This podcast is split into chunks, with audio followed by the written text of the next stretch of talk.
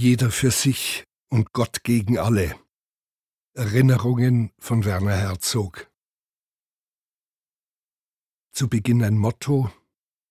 Enkidu seufzte bitterlich und sagte, Gilgamesch, der Wachmann im Wald schläft nie. Gilgamesch antwortete, wo ist der Mann, der zum Himmel emporklimmen kann? Vorwort Ursprünglich sollte mein Film A Geretter Zorn Gottes so enden. Das Floß der spanischen Eroberer hat bloß noch Tote an Bord, als es die Mündung des Amazonas erreicht. Nur ein sprechender Papagei ist noch am Leben. Als die Flut des Atlantiks das Floß wieder in den gewaltigen Strom zurücktreibt, schreit der Papagei ohne Ende Eldorado, Eldorado. Erst beim Drehen fand ich eine viel schönere Lösung. Das Floß ist von hunderten kleiner Affen überrannt und Aguirre fantasiert ihnen etwas von seinem neuen Weltreich vor.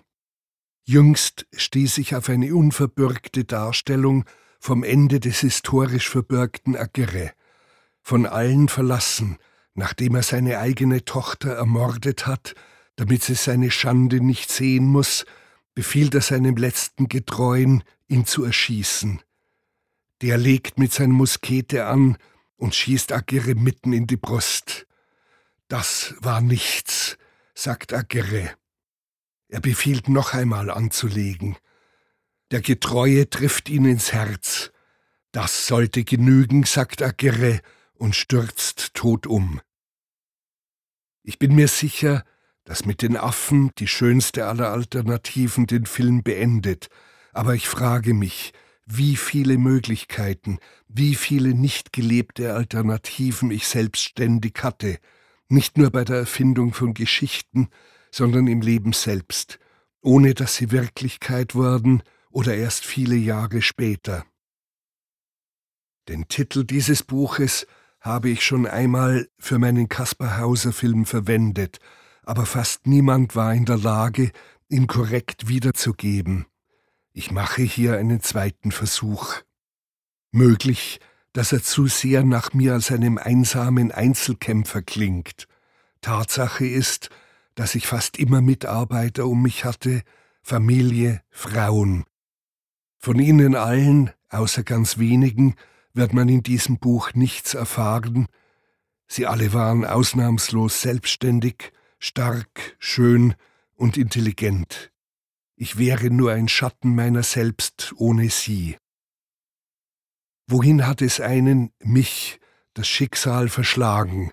Wie hat es dem Leben immer neue Wendungen gegeben? Vieles, sehe ich, ist aber auch konstant. Eine Vision, die mich nie verlassen hat und wie bei einem guten Soldaten auch das Gefühl für Pflicht, Loyalität, Courage. Ich wollte immer Außenposten halten, die von allen anderen schon fluchtartig verlassen worden sind. Wie viel war vorhersehbar? Von dem japanischen Soldaten Hiro Onoda, der sich erst 29 Jahre nach dem Ende des Zweiten Weltkriegs ergab, erfuhr ich, dass man bei abendlichem Licht eine Gewehrkugel gezielt auf einen abgefeuert wie ein Leuchtspurgeschoss erkennen kann. Man kann dann die Zukunft für einen Moment sehen. Ich fand mich gerade mitten im Schreiben am Ende dieses Buches. Ich blickte hoch, weil ich vor dem Fenster etwas aufblitzen sah, etwas, was auf mich zuschoss, kupfern und hellgrün glänzend. Es war aber keine verirrte Feindkugel, sondern ein Kolibri. Ich entschloss mich in diesem Moment nicht weiter zu schreiben.